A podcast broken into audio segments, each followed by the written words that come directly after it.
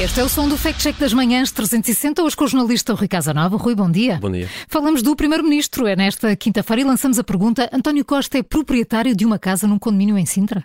É o que diz uma publicação de Facebook datada do dia 7 de dezembro. Vamos então à análise. Uhum. Esta publicação mostra a fotografia de duas casas atribui uma delas ao Primeiro-Ministro, António Costa, e a outra ao antigo Presidente do Conselho, António de Oliveira Salazar.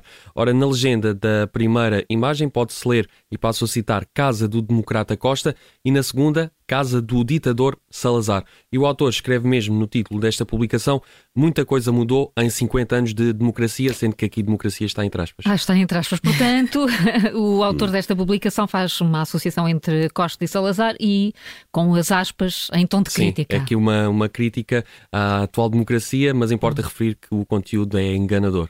Claro, mas começamos então com a primeira casa, não é? Tal que é atribuída a António Costa. Eh, será mesmo dele essa casa?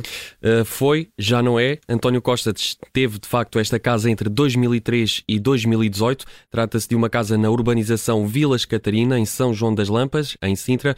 Ora, de acordo com a escritura, consultada pelo Observador no registro predial, António Costa vendeu a habitação no dia 10 de dezembro de 2018, ou seja, há mais de 4 anos, por um valor de 350 mil euros. E já agora aqui só a título de curiosidade, logo pouco tempo depois de Costa ter vendido esta casa, foi colocada de novo à venda por um preço muito superior, 500 mil euros. Então, e quanto à casa atribuída a Salazar?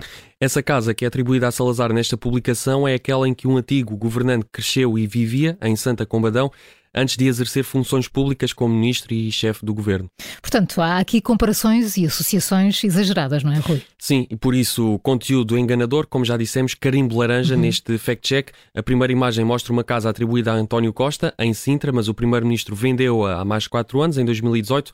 A publicação refere ainda à casa onde cresceu Salazar, como se fosse aquela onde viveu a maior parte da vida e a que utilizou quando era chefe do governo. Por isso a comparação é pouco rigorosa, conteúdo enganador, carimbo, carimbo laranja. laranja no fact-check das manhãs 360 com o jornalista Rui Casanova. Amanhã uma nova edição. Esta vai ficar disponível em podcast dentro de minutos.